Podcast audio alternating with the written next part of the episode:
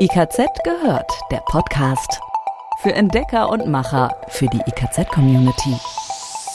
Neueste Infos aus der Branche, Tipps für alles rund um Haustechnik, Fachplanung, Energie, Klima und mehr. IKZ, schon gehört? Hallo zusammen und herzlich willkommen zu dieser Folge von IKZ gehört. Hier ist die ganz neue Ausgabe, wie immer mit Dirk und Andrea aus dem IKZ Podcast Team. Hallo zusammen und viel Spaß beim Hören, denn wir versorgen Sie regelmäßig mit den wichtigsten Infos rund um Haustechnik, Energie, Klima Fachplanung und mehr. Alle Links und Quellen, über die wir hier im Podcast sprechen, finden Sie wie immer zum in Ruhe nachlesen. Entweder auf unserer Homepage, in den Shownotes, also in einem Text in den Podcast, Beschreibungen und natürlich in unseren Fachmagazinen. Und das hier sind unsere Schlagzeilen heute kurz und kompakt. Wie geht es 2021 mit ausgeförderten Photovoltaikanlagen weiter? Kontrollierte Wohnungslüftung, Garant für eine gute Innenraumluftqualität. Und was ist eigentlich der Unterschied zwischen Heizwert und Brennwert? Über all das sprechen wir heute in IKZ gehört.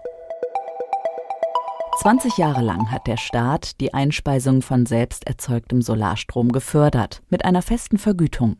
Ende 2020 ist diese Förderung für die ersten Photovoltaikanlagen ausgelaufen. Ein profitabler Weiterbetrieb ist in einigen Fällen aber auch danach möglich. Darauf weist das vom Umweltministerium Baden-Württemberg geförderte Informationsprogramm Zukunft Altbau hin. Es gibt verschiedene Varianten und wir gehen jetzt mal alle vier Varianten durch. Variante 1 für die meist kleinen Volleinspeisungsanlagen zahlt der Netzbetreiber künftig weiterhin eine Einspeisevergütung.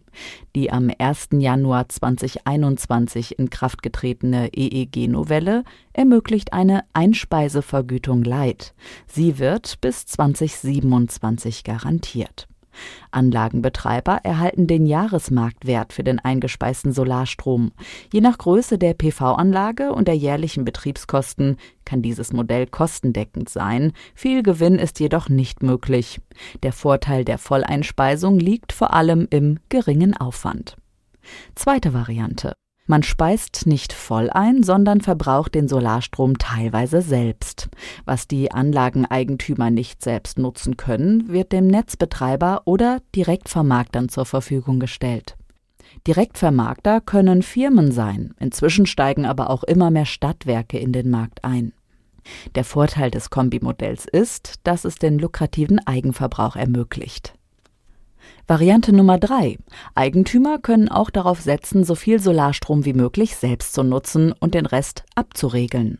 Moderne Wechselrichter sind dazu in der Lage. Die Anlage erzeugt dann nur so viel Strom, wie für den Eigenverbrauch im Haus nötig ist. Es wird keine einzige Kilowattstunde eingespeist. Finanziell ist das möglicherweise die beste Wahl, ökologisch jedoch unsinnig, wird doch so rund 70 Prozent weniger Solarstrom erzeugt, als eigentlich möglich wäre. Möglichkeit Nummer vier. Die alte Anlage wird durch eine neue ersetzt. Neue Anlagen liefern auf gleicher Fläche im Vergleich zu den Anlagen vor 20 Jahren rund doppelt so viel Solarstrom und kosten nur noch einen Bruchteil der alten Anlage. Das nützt der Energiewende und dem Geldbeutel.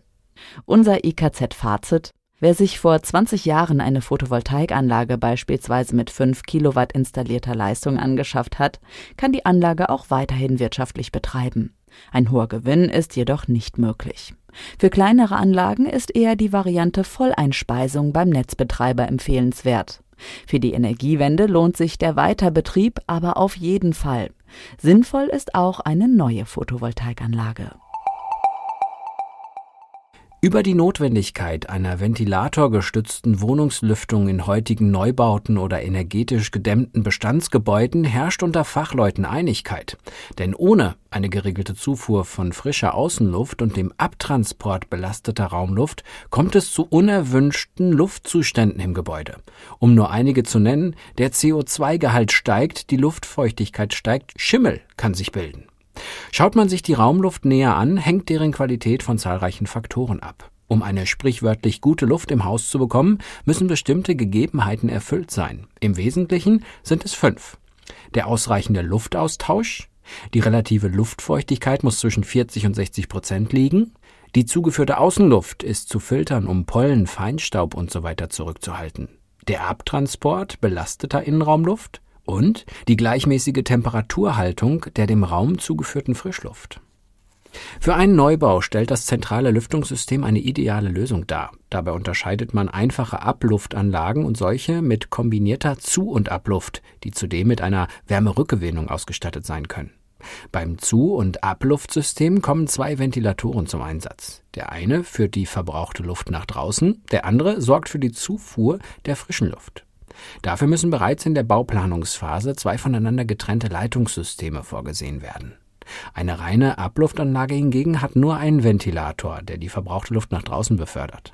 Frische Luft gelangt über sogenannte Nachströmöffnungen, die in der Außenwand einiger Räume sitzen, in die Wohnung.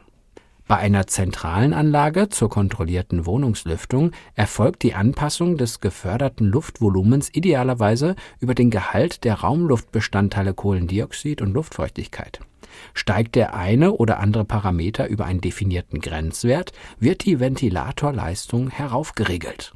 Neben den Aspekten des Volumenstroms ist die Wärme- und feuchte Rückgewinnung ein weiteres wichtiges Detail bei einer Anlage zur kontrollierten Wohnungslüftung. Für beides bietet sich ein Rotationswärmeübertrager an, der im Zentralgerät sitzt. Er funktioniert so. Eine langsam rotierende Speichermasse aus Lamellen kommt wechselweise in den Strömungsweg von Fort- und Außenluft. Die Abluft durchströmt ein Teil des Rotors. Dabei werden die Lamellen erwärmt. Gleichzeitig kondensiert daran die Feuchtigkeit. Dreht sich der Rotor weiter in den Zuluftstrom, werden Wärme und Feuchte an die angesaugte Außenluft übertragen. Ein dort integrierter Sensor misst den Gehalt an Feuchte und reguliert die Drehzahl von Ventilator und Rotor. Der Grad der Feuchterückgewinnung wird dabei über die Umdrehungsgeschwindigkeit des Rotors bestimmt. Eine Überfeuchtung der Räume im Sommer wird dadurch ebenso vermieden wie die Austrocknung im Winter. Ein anderer Aspekt der Raumluftqualität ist die Filtration der Außenluft. Für diese Aufgabe gibt es hochwirksame Filter. Sie können sogar Partikel von kleiner ein Mikrometer zurückhalten, wie zum Beispiel Bakterien. Regelmäßig müssen die Filter gewechselt werden. Wie häufig das geschehen muss, hängt von den örtlichen Gegebenheiten ab. Wenn es um Heizungen geht, dann begegnen uns manche Begrifflichkeiten regelmäßig. Heizwert und Brennwert beispielsweise. Aber was hat es damit eigentlich auf sich? Wir sind der Frage nachgegangen. Alle Brennstoffe bestehen aus den Verbindungen, die Kohlenstoff und Wasserstoff enthalten. Deshalb kann man diese Brennstoffe auch zusammenfassen als Kohlenwasserstoffverbindungen. Das einfachste Molekül dieser Verbindungen ist Methan, bestehend aus einem Kohlenstoffatom und vier Wasserstoffatomen.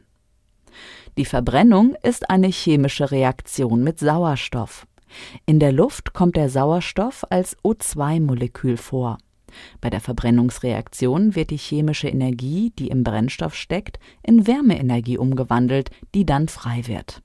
Konkret bei unseren Kohlenwasserstoffen reagiert der Kohlenstoff mit dem Sauerstoff zu Kohlendioxid. Der Wasserstoff reagiert mit dem Sauerstoff zu Wasserdampf. Also ist im Abgas Kohlendioxid und Wasserdampf enthalten.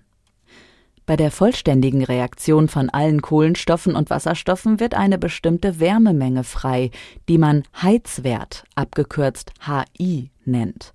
Das Wasser im Abgas ist aber noch dampfförmig. Kondensiert dieser Wasserdampf, wird zusätzlich Kondensationswärme frei. Diese Wärme wird zum Heizwert hinzuaddiert. Das ist der Brennwert, kurz HS genannt. Der Brennwert ist also die Summe aus Heizwert und Kondensationsenergie und ist damit immer größer als der Heizwert. Die Einheit dieser Energien ist üblicherweise Kilowattstunde oder Megajoule. Ein Blick jetzt noch auf die praktische Nutzung.